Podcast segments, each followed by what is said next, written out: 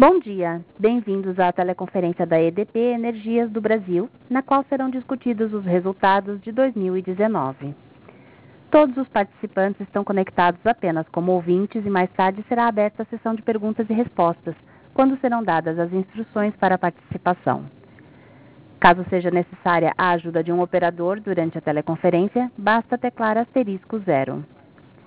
Essa apresentação, acompanhada de slides, será transmitida simultaneamente pela internet através do site www.edp.com.br/ri. Nele, os senhores também poderão obter o release dos resultados da companhia. Antes de prosseguir, a EDP Energias do Brasil esclarece que eventuais declarações que possam ser feitas durante esta teleconferência relativas às perspectivas dos negócios da companhia, bem como projeções, metas operacionais e financeiras relativas ao seu potencial de crescimento constituem-se previsões baseadas nas expectativas da administração em relação ao futuro da EDP Energias do Brasil.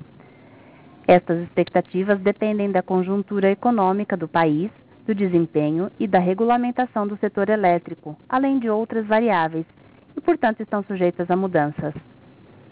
Agora passo a palavra ao Sr. Miguel Setas, diretor-presidente e de Relações com Investidores da EDP Energias do Brasil, que iniciará o call. Por favor, Sr. Miguel Setas, pode prosseguir. Bom dia a todos. Eu queria dar as boas-vindas uh, ao call de resultados do quarto trimestre de 2019 e também de encerramento do ano.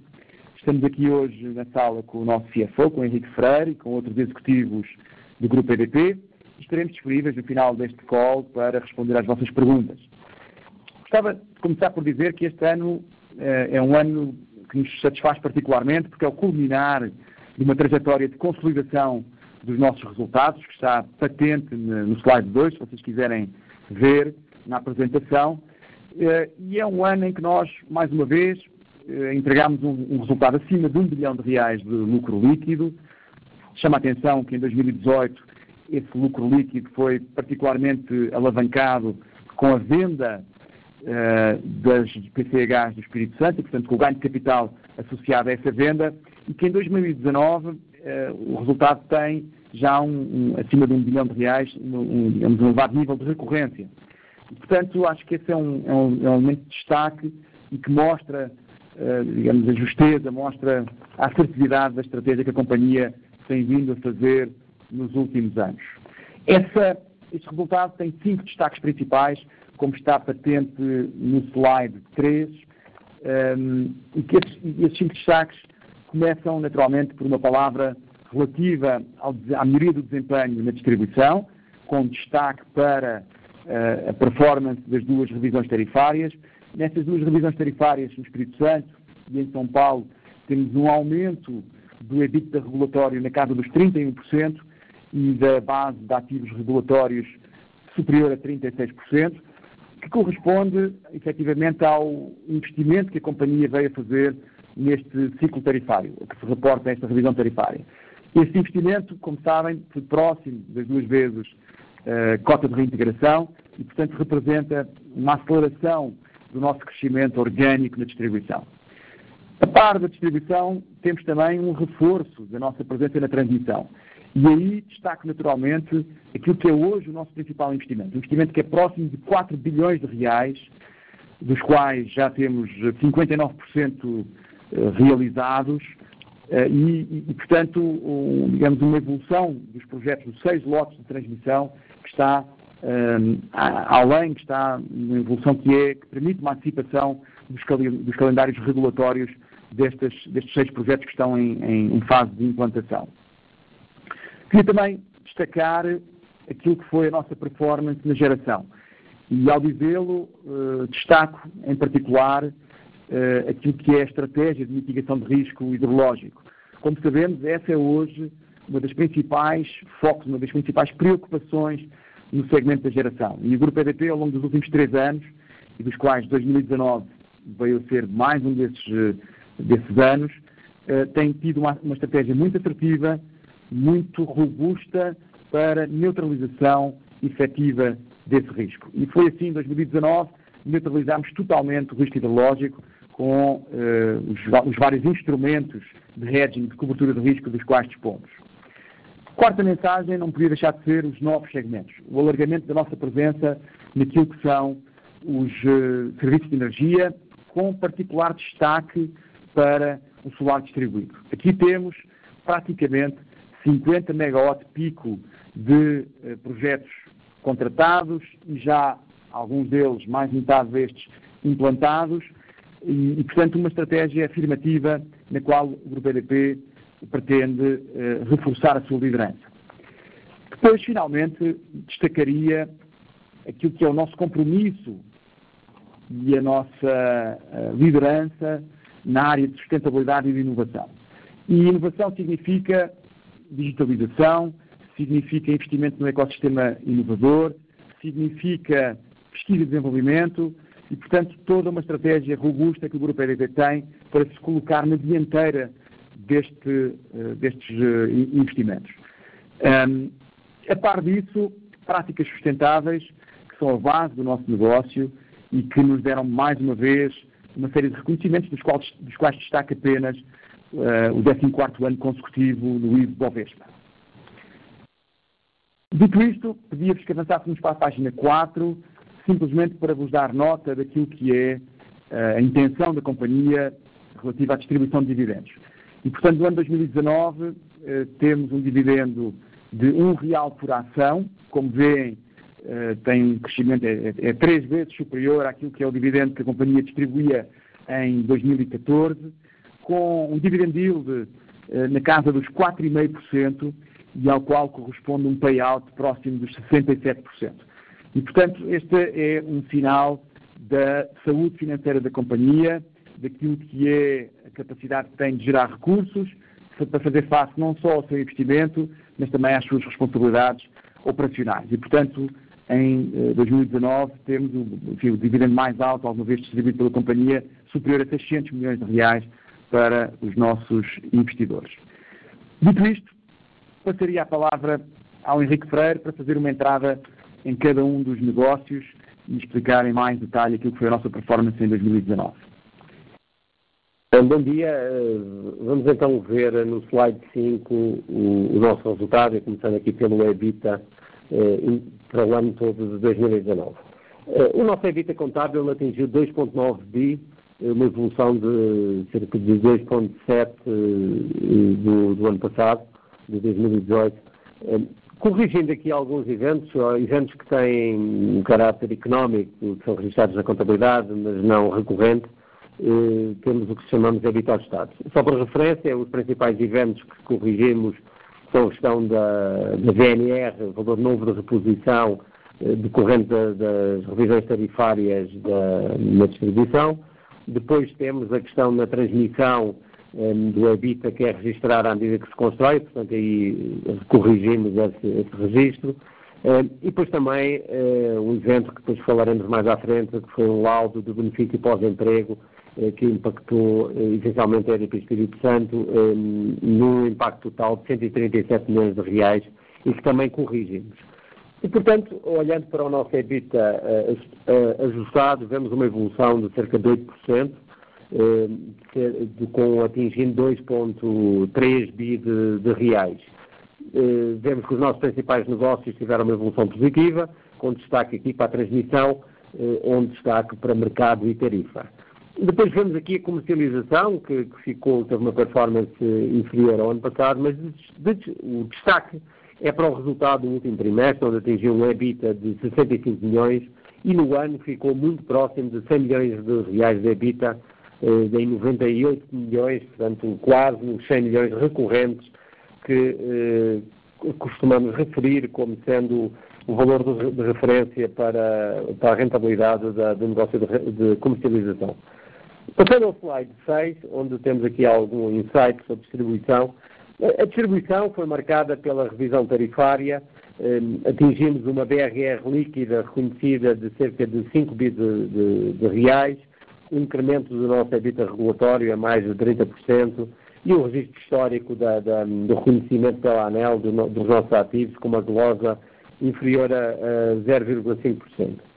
Quando vemos a evolução do EBITDA, e uma vez corrigido já a questão da VNR, que, que falávamos há pouco, e do laudo atuarial do benefício pós-emprego, que na Espírito Santo o impacto é de 134, 137 no total, na Espírito Santo 134, mas vemos assim uma evolução do EBITDA ajustado de 785 para 924. E este incremento eh, está eh, essencialmente ancorado no crescimento do mercado. Vemos que o mercado eh, e tarifa foram, e o mercado em particular, tem uma evolução melhor do que teve no Brasil, das nossas áreas de construção, e que um destaque no Espírito Santo para a subida na, no segmento residencial, com um crescimento próximo de 7%, eh, que marca então o aumento da nossa margem. Falando um pouco de perdas, eh, nas perdas continuamos uma trajetória descendente, eh, investimos em recuperação de receita e isso tem dado os seus, resultados, com, vemos nas duas distribuidoras como, como decréscimo. Vemos no Espírito Santo um aparente menor decréscimo neste ano, mas tem muito a ver com as alterações até de contabilização e a questão da Santa Maria, que antes estava na base da, da, da, da carga e agora não está, e portanto isso altera o ratio, embora em, em, não em termos de gigawatt-hour. Passando aqui para a transmissão no slide 7. No slide 7 eh, vemos uma, hum, uma evolução forte do nosso habita contábil, que representa essencialmente a evolução das nossas obras. O destaque agora eh, vai para, nesse, nesse, nesse, último trimestre, foi para a conclusão do lote parcial do lote 11, entrada em operação já nos primeiros dias de janeiro de 2020, de cerca de metade do lote, portanto, representando 51% da RAP, 17 milhões de, de, reais da RAP do lote 11. E temos hoje uh, os demais lotes, o 7, o 18 e o 21, que ganhos lá atrás em leilão, uh, já uh, com cerca de 50% da obra executada e com uma aceleração nesta fase final do ano. Reparamos que investimos no total agregado nesse ano em transmissão 1,9 bilhão de reais, eh, e, no total, eh, eh, entendemos que já este negócio tem um VPL agregado já superior a um bilhão de reais pela evolução e os calendários de antecipação e de CAPEX que, que, que estamos a projetar. Passando ao, ao, slide 8, onde falamos aqui de geração hídrica, e, e, e, falar de geração hídrica é, antes de mais, falar de risco hidrológico.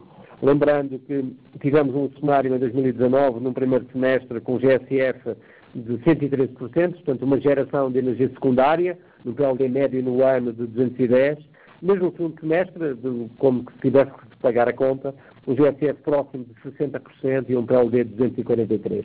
A, nossa estratégia, de alguma forma, antecipou estes movimentos, eh, não na perfeição do trimestre a trimestre, mas no cômputo do ano, sim, e, portanto, eh, conseguimos eh, mitigar totalmente este risco. Uma estratégia de hedging médio ao longo do ano, isto não é homogéneo mês a mês, mas médio ao longo do ano de cerca de 20%, entre energia descontratada e energia adquirida para, para hedging. E, portanto, nós quando corrigimos o nosso EBITDA contábil, pelo efeito do ano, porque em 18 tínhamos ainda contabilizado as PCHs, que vendemos no final deste ano, mas quando corrigimos esse efeito, notamos que eh, temos uma evolução ainda assim positiva do nosso resultado das hídricas, passando de 750 milhões para 775 em termos de habitats fechados. Falando agora no slide 9 de P100.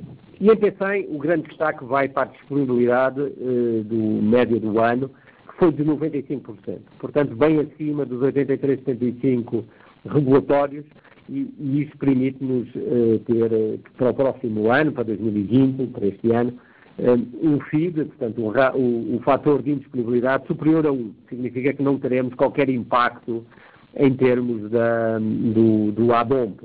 Um, eh, aqui, quando vemos também a evolução da EBITA, vemos que consolidamos acima com a EBITA acima de, de 500 milhões e o lucro líquido da, da, dessa companhia foi de 187 milhões eh, nesse ano. Foi o primeiro ano que a empresa apurou juros sobre capital próprio. E aqui um destaque que é para a geração de caixa deste ativo. Este ativo hoje é um ativo uh, razoavelmente desalavancado, já com cerca de duas vezes dívida líquida EBITDA e, portanto, terá uma forte geração de caixa nos próximos anos uh, e, portanto, dentro do modelo regulatório que tem no contrato que tem. Uh, falando aqui de comercialização, no slide 10, Um, vemos o, grande destaque do, de, deste trimestre é o resultado de, de, que tivemos de, EBITDA neste último trimestre, com 65 milhões, portanto, de um total do ano de 97. Portanto, a estratégia que foi seguida deu os seus resultados neste último trimestre, portanto, entregamos um resultado muito próximo do resultado que tínhamos, que tínhamos previsto, de 100 milhões. E o que vimos agora também no último trimestre, é um destaque, vimos um volume bastante elevado, um, fizemos novas operações estruturadas, uh, nomeadamente operações do lastro, um, que provocam um volume elevado e uma margem adicional, para além das operações usuais feitas nesta, dentro, destas, dentro deste mercado compra e venda. E, e portanto, aqui também um, um destaque também para nosso rigor no, no risco de contraparte, o risco de crédito, continuamos a ser extremamente rigorosos nessa, na, na, nessas contrapartes e, portanto, temos esse risco de, de inadimplência ao nível da comercializadora bastante mitigado. Então passamos agora ao slide 11, eh, onde falamos de geração distribuída. Temos hoje 46 megawatts pico de, de energia entre contratadas já, eh, portanto, em, em construção ou já em operação, cerca de 24 já em operação e, e um remanescente 22 contratado e em construção. Isso representou um investimento total de 72 milhões de reais, aqui somar também alguns investimentos em serviços, e, embora a nossa expectativa é continuar a evoluir e investir neste segmento de mercado um, com, com, um investimento superior até a 100 milhões de reais, é a nossa expectativa futura. O, o, que nós aqui também destacamos, a qualidade das nossas contrapartes neste, nestes negócios onde temos tido um, uma escolha criteriosa dos nossos, digamos, dos nossos clientes, dos nossos parceiros neste, neste processo. No slide 12, eh, uma pequena visão sobre o nosso controle de custos. Nós continuamos a ter uma evolução da nossa base de custos no caráter recorrente abaixo da inflação. Vemos que essa inflação corrigida em termos recorrentes é uma evolução de mais 2%, eh, embora em termos contábeis até se denote uma queda de cerca de 17%. Mas aqui muito marcado pela questão do laudo autorial, eh, que incidiu sobre o benefício pós-emprego. No benefício pós-emprego, que impacta essencialmente os ativos no Espírito Santo, um, houve aqui uma, portanto, uma alteração do prestador de, de, de, de serviços da, da, da assistência de saúde e nessa, nessa alteração, embora se tenha aumentado até um, o número de especialidades, um, a abrangência da rede, essencialmente as zonas rurais do Espírito Santo, onde era mais escassa anteriormente e agora é mais, um, portanto, é mais vasta, também houve aqui um, uma alteração, digamos, num, certo rigor na aplicação de regras de, de, de, de frequência, ehm, de melhor controle de custos. Isso permitiu que se aferisse um custo menor ehm, deste, deste, deste benefício, embora o benefício se mantenha e seja inalterado, mas numa performance melhor. E, portanto, isso leva a uma reanálise, do, uma reanálise desse custo e, portanto, em termos atuariais, levou a esse ajustamento de, neste ano. Uh, mas, retirando esse efeito, continuamos a ver uma evolução uh, abaixo da inflação e isto é algo que já temos feito desde a implementação do nosso orçamento base zero em 2015, temos conseguido uh, encontrar sempre caminhos de redução, em que este ano destacar aqui como os contratos na, na, na distribuição de leitura e faturamento, o próprio center, apesar de termos aumentado, por exemplo, o combate Uh, o, o, o, combate a perdas, uh, a questão de manutenção do DEC uh, dentro, apesar do cenário, num cenário clima, de, de, clima bastante negativo no início do ano passado, conseguimos também manter, esse, com reforço de equipes, conseguimos manter o DEC dentro dos parâmetros regulatórios e, portanto, tudo isso, apesar de tudo isso, conseguimos ter uma evolução positiva. Temos de PECLD, mantemos abaixo de 1%, Uh, temos 0,8% este, este ano. Lembrando que este foi o ano que fizemos a separação em termos de matriz de, de registro da perda esperada, separando o consumo regular do consumo irregular. No, no, nosso, no nosso release de resultados destacamos claramente, por categoria de, de, de cliente, exatamente a matriz de, de perda esperada para cada cliente, para, tanto para consumo regular como irregular. Depois, o último slide sobre os resultados, sobre o nosso endividamento. Nós fechamos, o slide 13, eh, fechamos o ano com uma dívida líquida de 5,6 bi, representa uma dívida líquida EBITDA de 1,9 vezes, Uh, cerca, se, se, nós excluíssemos aqui alguns os efeitos extraordinários da EBITDA e, portanto, estivéssemos ancorados na EBITDA recorrente, esse número subiria acima de 2, mais próximo de 2,5 vezes, e, portanto, uh, temos um nível de, de endividamento adequado. Um, o que nós temos aqui a destacar também é o início da cobertura pela Fitch, da, da, em que começa a cobertura com rating AAA eh, na escala local, eh, e também toda a nossa estratégia de emissão de dívida na transmissão, para financiar os nossos transmissão, com um recurso grande eh, ao mercado de capitais, isso foi verdade para os lotes principais, e eh, até foi reconhecido um prémio eh, a emissão que fizemos do lote 21 no final de 2018. Já esse ano destaca ali para a emissão do lote 18 no, entre São Paulo, do lote entre São Paulo e Minas, eh, que fizemos uma emissão de 800 milhões a um IPCA mais 4,45 e também nas distribuidoras fizemos emissões ancoradas em CDI que, tirando partido, beneficiando a companhia então da, da queda das taxas com indexantes de 107, próximos de 107% do CDI, comprados de 5 anos. Portanto, bastante competitivas e tirando o benefício da queda das taxas de juros. E eu concluí aqui a minha parte e devolvi aqui a palavra ao Miguel. Uma palavra final para eh, destacar aquilo que podem ser as nossas expectativas para 2020. E essas expectativas em três horizontes. A primeira horizonte dos negócios maduros, nos quais temos um foco de geração de caixa, Aí destaco o crescimento do nosso investimento em distribuição, eh, que se, que se manterá eh, nos próximos anos. Destaco também a estratégia de reciclagem de capital que tem vindo, ser, tem vindo a ser uma constante nos últimos anos para direcionar recursos para os segmentos que estão em crescimento. E esses segmentos que estão em crescimento, eh, obviamente, são principalmente dois. o reforço de investimento que temos vindo a fazer na distribuição e uh, o reforço da nossa presença na área de transmissão. Portanto, aí, obviamente, a companhia pretende manter a sua atenção para o mercado secundário, onde temos vindo a fazer, a analisar oportunidades e concretizarmos o OTQ, mas também uh, para o mercado primário nos leilões que vierem a ocorrer em 2020. Naturalmente que, uh, numa perspectiva futura, eh, gostaria de destacar aquilo que é a continuidade do nosso investimento adicional em solar fotovoltaico e o reforço da nossa posição nos negócios de business to consumer, portanto, no segmento business to consumer.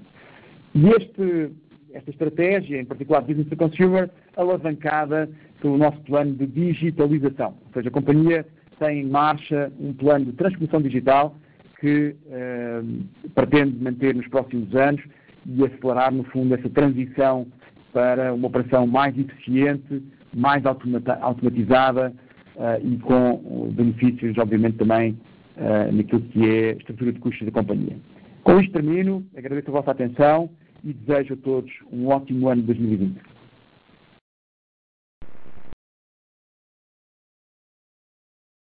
Senhoras e senhores, iniciaremos agora a sessão de perguntas e respostas. Para fazer uma pergunta, por favor, digitem asterisco 1. Para retirar a pergunta da lista, digitem asterisco 2. Chamamos a atenção que eventuais perguntas em inglês serão respondidas pela companhia em português e traduzidas pela tradutora simultânea. Nossa primeira pergunta vem de Tiago Silva, Santander. Bom dia a todos, obrigado pelo call. É, eu tenho duas perguntas. Primeira, com relação a crescimento. No, no último slide, vocês mencionam é, o crescimento com foco aí, talvez, em é, leilão de transmissão. É, enfim, eu queria só entender a cabeça de vocês é, qual que é a estratégia de crescimento da companhia.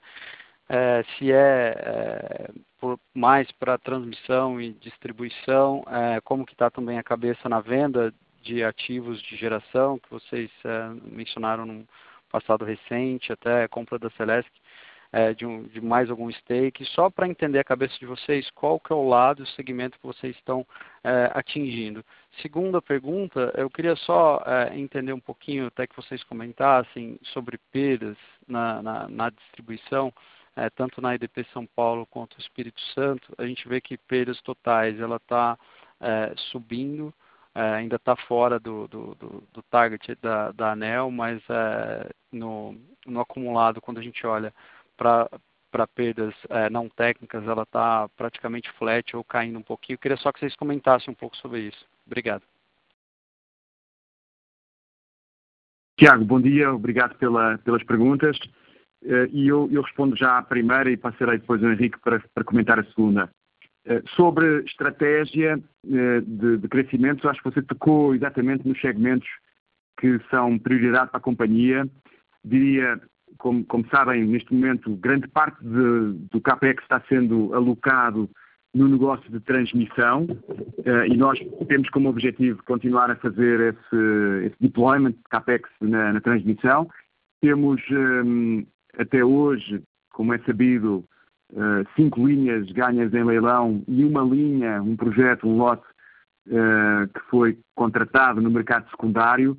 E eu acho que essa é uma indicação daquilo que possivelmente terá, digamos, uma visão going forward, não é? uma visão olhando para o futuro uma, uma atenção maior ao mercado secundário. Os leilões, como nós sabemos, têm sido muito competitivos, nós temos participado nos últimos e, e por, por, restrições de rentabilidade, por, enfim, por eh, critérios de rentabilidade, eh, não temos eh, ganho nos últimos leilões, nenhum lote, mas temos encontrado oportunidades interessantes no mercado secundário. Uma delas foi, como, como vocês sabem, o lote Q, que, nós, que contratámos, inclusivamente com rentabilidades superiores àquelas que nós estaríamos disponíveis para contratar no mercado primário nos, nos leilões. Portanto, eu diria mercado secundário assumindo para nós uma, uma importância relevante. Continuaremos a manter eh, uma, uma avaliação ativa do mercado primário, mas com a consciência que, que, enfim, que a competição continua bastante acirrada. Na, no outro domínio, diria, na, na questão da, da distribuição, uh, as duas, os dois focos, olhar para aquilo que é o crescimento orgânico, que tem sido até hoje, uh, como vocês viram também, uma alavanca muito importante de criação de valor.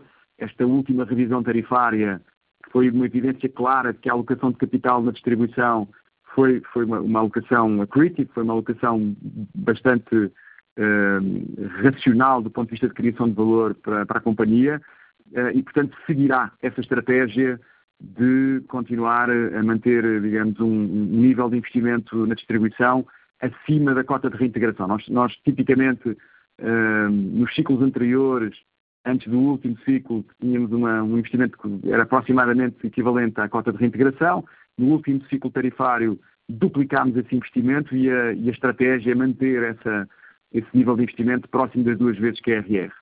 Depois há, como nós sabemos também, as perspectivas transformacionais e essas decorrem dos processos de privatização que ainda podem vir a mercado eh, e para as quais a companhia naturalmente vai estar atenta. Eh, uma, óbvia, uma óbvia prioridade para aquilo que puder, puder vir, vir, a ser o, enfim, o, o futuro da, da, da, da Celesc e a, digamos, a, a estrutura de, de, de, enfim, de capital da Celesc eh, e, portanto, essa é a companhia onde, onde o grupo já está posicionado e eu diria que seria prioridade número um. Mas sabemos também que há outras, uh, outras concessionárias, há outras empresas de distribuição que podem vir a mercado e, portanto, a companhia estará atenta a essas, a essas as potenciais, eventuais futuras oportunidades.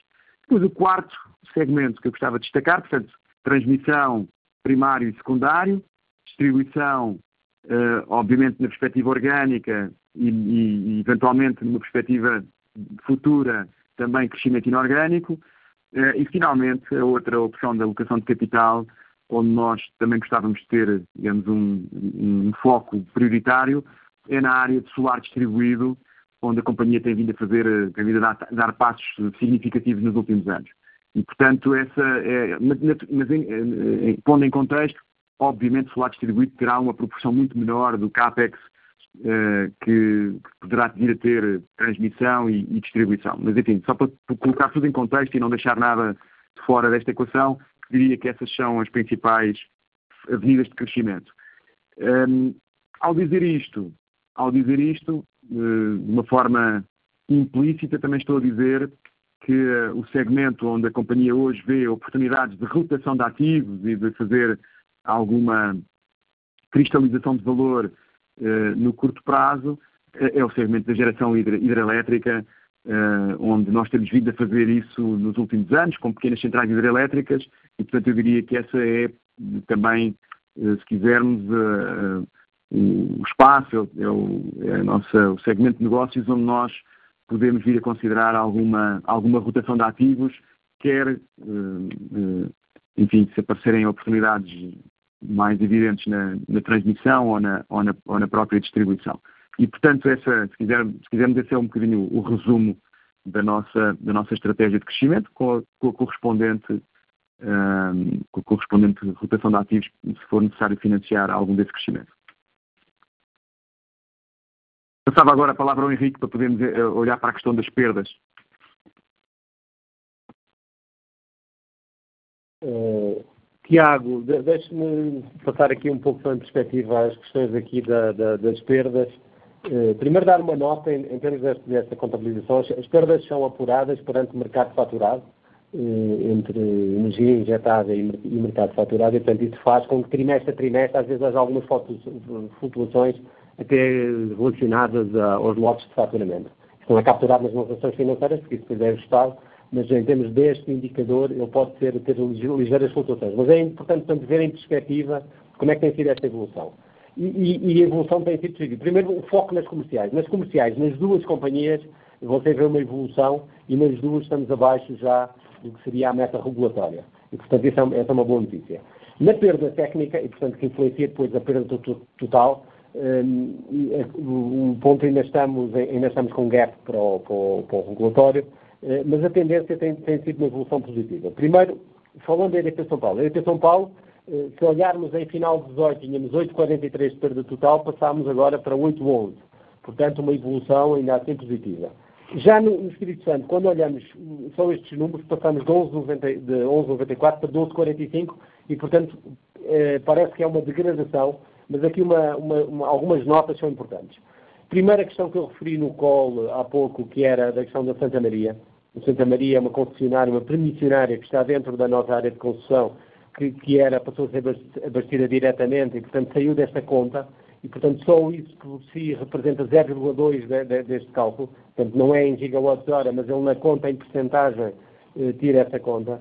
Depois há um efeito de iluminação pública, eh, uma alteração na regra de faturamento da iluminação pública, tanto em São Paulo como no Espírito Santo, que influencia uh, tanto o que fatura por iluminação pública e, portanto, reduz até um pouco o faturamento. Isso tem um efeito, uh, obviamente, de incremento ligeiro da, da, da, da perda, isso é cerca de 0,1 nesse cálculo.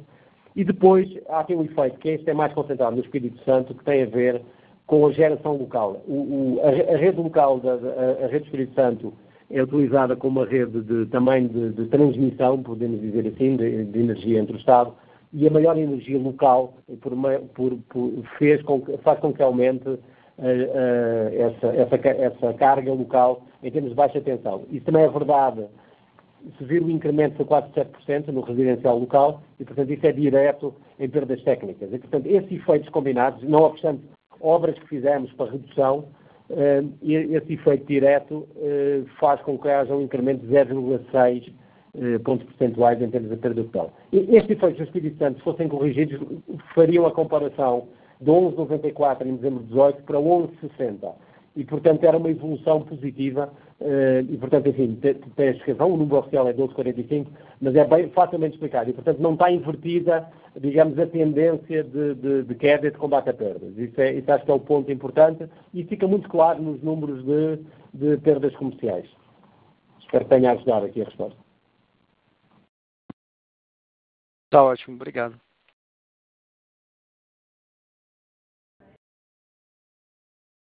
Nossa próxima pergunta vem de Carolina Carneiro, Credit Suisse. É, bom dia a todos, obrigada pelo call. Eu queria que vocês comentassem um pouquinho. Eu sei, Miguel, que você falou que obviamente hoje o foco do grupo está um pouco mais em rede, né? Mas o resultado do, do ano e especialmente do quarto TRI foi muito bom é, na área de geração e, e trading, né? Então, de fato, vocês conseguiram gerar bastante valor. É, com, com, com a estratégia que vocês adotaram. Então, eu queria que vocês pudessem, se possível, passar um pouquinho da ideia é, de contratação ou estratégia de trading para esse ano e, obviamente, se puderem passar um pouquinho de perspectiva para o cenário de GSF que vocês estão trabalhando para 2020. Obrigada. Obrigado, Carol. Um, eu, eu, vou só fazer um comentário e, e já passo a palavra também ao, ao Diógenes, nosso diretor recém-nomeado para a área de planejamento energético, para, para, comentar um pouco das perspectivas de, de, de contratação e de, uh, e de GSF. Mas sobre, sobre a questão da, do portfólio, eu acho que nós temos plenamente, plena consciência que enfim, a companhia tem tido resultados importantes do ponto de vista da sua capacidade de mitigar o risco hidrológico Uh, enfim, nós temos feito uma análise histórica até da performance um, eh, do mercado e da EDP em particular, é? desde, que a aparecer, desde que começou a aparecer no nosso léxico a questão do GSF 2014, 2015. Uh, acho que os últimos anos têm sido uma evidência de que a companhia tem um, sido muito assertiva na, enfim, na, na, mitigação, na neutralização desse risco. Agora, o que nós vemos também é que esse risco, de alguma maneira, se uh, estruturou hoje e passou a ser um risco estrutural do, do, do, enfim, do mercado, uh, uma razão pela qual achamos que enfim, este, este, negócio é um negócio que tem que ter essa, que ter essa ponderação de risco em, em, em perspectiva, não é? E, portanto, quando fazemos uh, uma avaliação de prioridades de investimento, essa percepção de risco na geração acho que está a ser tida em conta, apesar de nós acharmos que a nossa estratégia de cobertura de risco tem sido efetiva. Mas dito isto, acho que para responder diretamente à sua pergunta, passava aqui a palavra ao Diógenes. Carolina, bom dia. Sobre a melhora do resultado né, no quarto trimestre, é, ano, ano passado a gente fez uma, uma proteção né, com compra de energia nas nossas geradoras e também fizemos sazonalização, a gente colocou garantia física no segundo semestre para poder proteger o grupo contra os GSFs que ocorreram no segundo semestre de 2019. E esses dois movimentos mais é, mitigadores que a gente tem nos grupos, né, com ressarcimento já contratado desde o ano de 2015, fez com que o nosso resultado, né, das nossas geradoras, como a gente tinha alertado em alguns calls de resultado, fez com que o quarto trimestre, com o aumento de PLD também, fosse é, satisfatório. Com relação à nossa comercializadora, né, é, no último trimestre do ano, ela também estava com posição alocada de long de energia, com os aumentos de preço, mais operações que ela fez, é, além de compras de energia, operações de lastro com o mercado, fez com que também agregasse o resultado no, no quarto trimestre. É, isso é o ano 2019. Você também perguntou a nossa expectativa para o ano de 2020, né? Primeiro, antes da gente falar a nossa perspectiva de GSF, é, o cenário hidrológico de 2020 ele está bastante volátil, né? onde no início do ano iniciamos com atraso do período chuvoso, onde os preços de energia chegaram ao patamar de 300 reais, fazendo que, na sequência, o mês de fevereiro voltasse o período úmido né, de forma norma, na normalidade e os preços atuais estão em torno de 140, 150 reais por megawatt-hora. É, para o ano de 2020, a gente também fez uma proteção é, para o segundo semestre, nossas geradoras estão protegidas e com compras de laço no segundo semestre, e a perspectiva que a gente tem para o GSF do ano de 2020 é em torno de 85%, sendo que ele é mais profundo também para o segundo semestre. Tá certo, gente. Muito obrigada pelas respostas.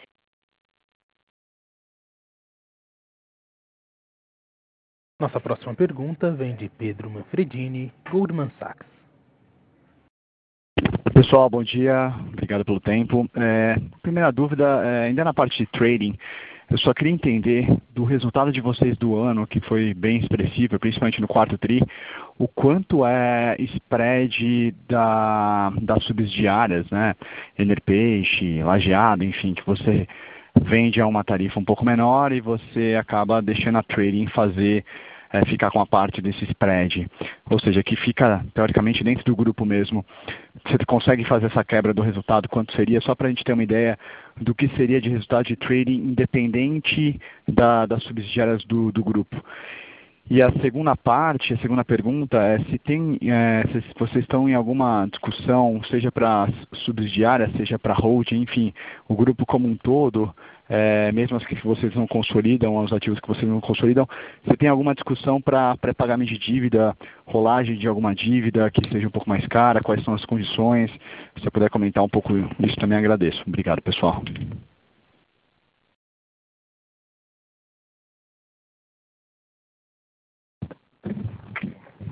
Pedro, bom dia. Quem está falando aqui também é o Pedro, da comercializadora.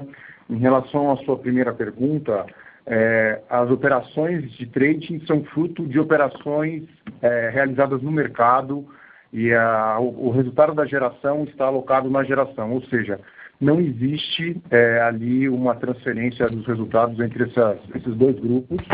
É, as operações da, da comercializadora são essencialmente focadas em consumidores finais que estão na nossa base de, de clientes, é, em operações com outras comercializadoras e geradoras, e especialmente aqui tomadas de posição. Como o Jorge antecipou é, na pergunta anterior, a gente criou uma estratégia de construir um long no, no final do ano, é, observando o aumento dos preços, o que efetivamente se concretizou, especialmente no mês de novembro, onde a gente teve PLDs acima de 300 reais, e isso trouxe ali uma vantagem competitiva em termos de construção de resultados. Nós também crescemos a nossa carteira de clientes finais e às vezes a sobra desses clientes finais também contribuem para que a gente gere valores é, consistentes, especialmente em períodos onde o preço de liquidação de diferenças é mais elevado. Portanto, sendo objetivo na resposta à sua, à sua pergunta, esses resultados são integralmente fruto do trading e operação com clientes finais ou outros agentes de mercado. Ótimo. Obrigado. Pedro, Henrique Freire aqui, eh, em relação à sua questão de, de, de financiamento eh, de, de, algumas nossas subsidiárias. Primeiro, primeiro um ponto seria, acho uma ótima pergunta, é algo que está na nossa agenda. Primeiro um tema de P100. P100, hoje eu referi isso aqui no colo, é um ativo forte gerador de caixa, tem tido uma forte desalavancagem, eh, está ancorada numa dívida estruturada com o BNDES, eh, que vai até 2027, eh, e, portanto, há uma forma que é um limitador até de distribuição de resultados, e, portanto, ela, ela hoje está, é basicamente TJLP mais 2,90, tem uma dívida que vence este ano e no próximo ano de 330 milhões, mas é, é indexada a CDI, mas a de, esta dívida, portanto, revisitar a alavancagem de P100, acho que é algo que está na nossa agenda. Temos aqui trabalho junto com o BNDES também, eh, mas obviamente que isso maximizaria o encaixe de, de, de caixa. Eh, nos outros, nos, outros, nos outros, ativos, nós temos feito, tanto em Airpace como na GA, temos feito realavancagens sucessivas, no, no, sentido até de, de maximizar o, o extração de, de dividendos e de antecipar esses, esses dividendos. E depois, a, nível das outras subsidiárias eh, que, que, não consolidamos, elas ainda são relativamente jovens e, portanto, aí temos, eh, enfim, um caminho longo ainda pela frente, mas é algo que também está na nossa análise, é o que eu posso dizer, mas é um caminho longo, são, são, são estruturas de, de, de, do BNDES eh, ainda numa fase inicial eh, e, portanto, teríamos isso, mas, portanto, quando você olha no detalhe, vê companhias como, por exemplo, Jari, já com uma forte geração de caixa, já com, com, com um leverage abaixo de três vezes, hum, portanto é perfeitamente realavancável neste ano ou no próximo ano. Portanto, são, são ativos estão com uma forte alavancagem, com o novo cenário de taxas de juros, isso é bastante pertinente. Se te ajudei, é um, é um, é um, é um work in progress nesta fase. Ah, obrigado, Henrique. Deixa eu aproveitar, até aproveitar que você puxou o tema de P100. É, existe alguma discussão é, no grupo, seja para a mas acho que para a faz mais sentido, de ter algum tipo de arranjo societário, é, de conseguir jogar a de uma, de uma SPE, jogar para holding, enfim, fazer algum movimento nessa linha que você consiga destravar inclusive o pagamento de dividendo de PC, né? Porque você ainda tem, acho que, é sempre uma coisa se eu estiver errado, prejuízo acumulado, tem, tem, tem a discussão também do BNDES, também te restringe um pouco, mas existe alguma, alguma, algum movimento nessa linha para poder destravar o dividendo da, de, que sobe dessa geração de caixa forte PCM para holding, é, ou usar PCM, a casca de PCM é, para fazer para fazer outros investimentos em outras SPS? Existe alguma coisa nessa linha, principalmente para destravar essa forte geração de caixa de, de PCM para poder subir dividendo para holding? Pedro, esses cenários são todos no nosso, digamos, na nossa prancheta, mas, mas neste momento o, o, mais fazível é tanto este cenário da dívida, eh, e, e, lembrando que este ano já tivemos até a geração de juros sobre capital próprio, eh, portanto já otimizando tributariamente o, o ativo e, e, fazendo já uma subida adicional de, de dividendos. Mas, mas isto são tudo, são tudo ideias, eh, mas, mas, mas para já o, o, que está na nossa, digamos, no, na nossa, no nosso dia a dia agora de, de, de tema é mais a questão da dívida. Tá ok, ótimo, muito obrigado.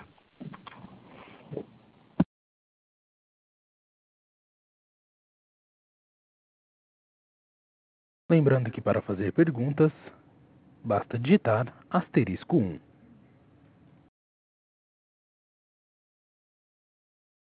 Por favor, aguardem enquanto coletamos perguntas.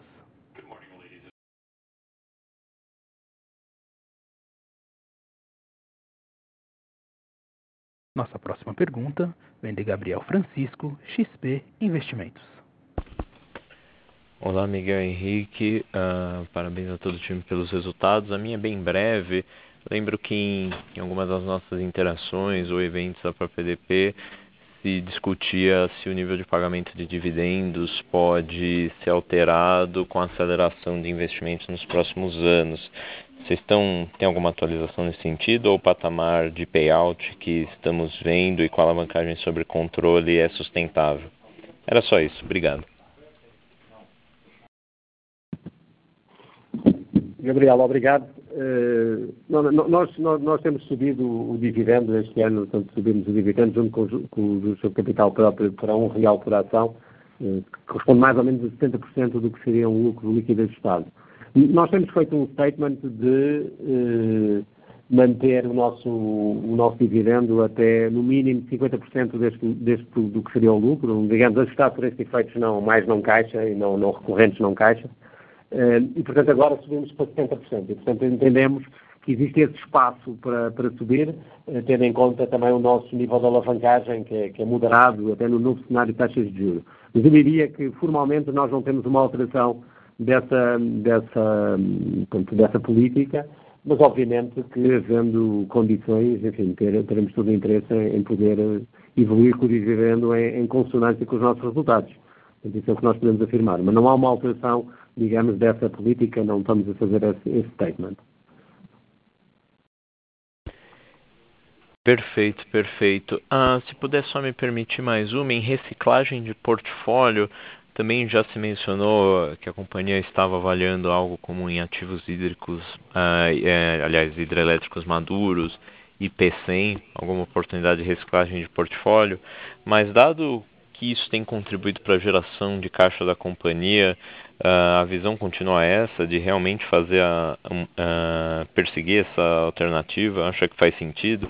Pergunto isso muito porque retornos em transmissão uh, Greenfield tem sido praticamente nenhum, né, e Brownfield vão ficar cada vez mais escassas, né, conforme vão se exaurindo os ativos dos leilões passados. Obrigado. Obrigado, Francisco. Uh, em relação à, reciclagem de capital, uh, e em particular você mencionou o tema de P100, eu acho que o, Henrique foi, foi, bastante, foi bastante até mais detalhado nesse, nesse tema quando fizemos a apresentação.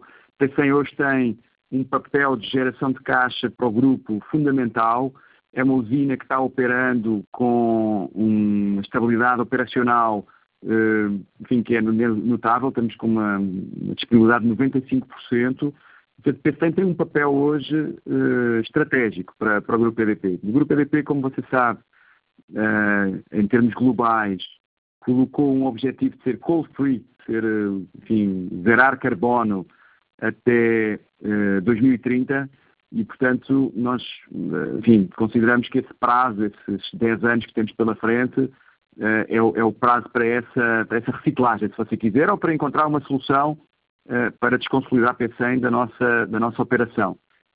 E, portanto, não há, neste momento, nenhum plano, nenhum projeto de reciclar capital usando P100. P100 tem, tem papel estratégico e, como nós sabemos hoje, carvão é, é uma tecnologia enfim, que já, que já não, não é vista como uma tecnologia de futuro.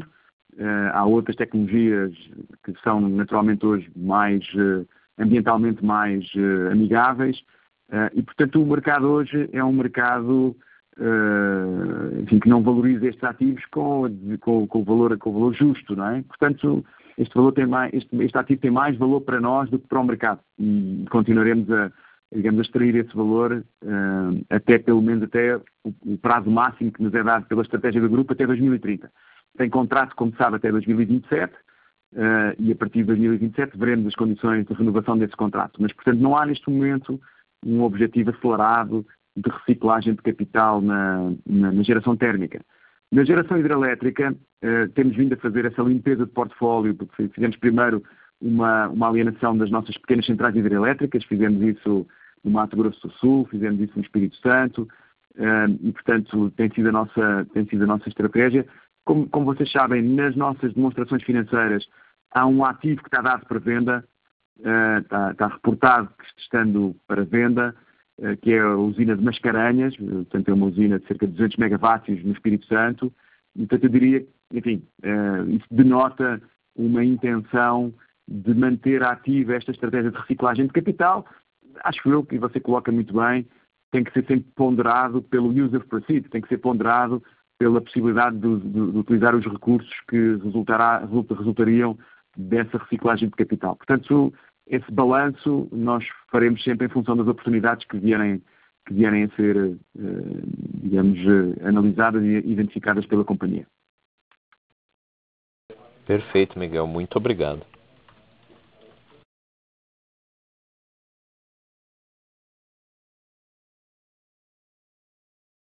Novamente, lembramos que para fazer perguntas, por favor digitem asterisco 1.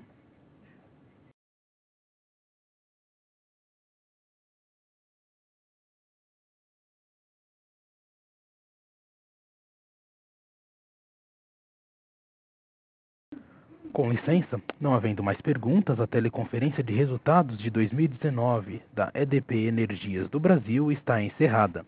As perguntas recebidas pelo webcast serão respondidas posteriormente pela equipe de RI.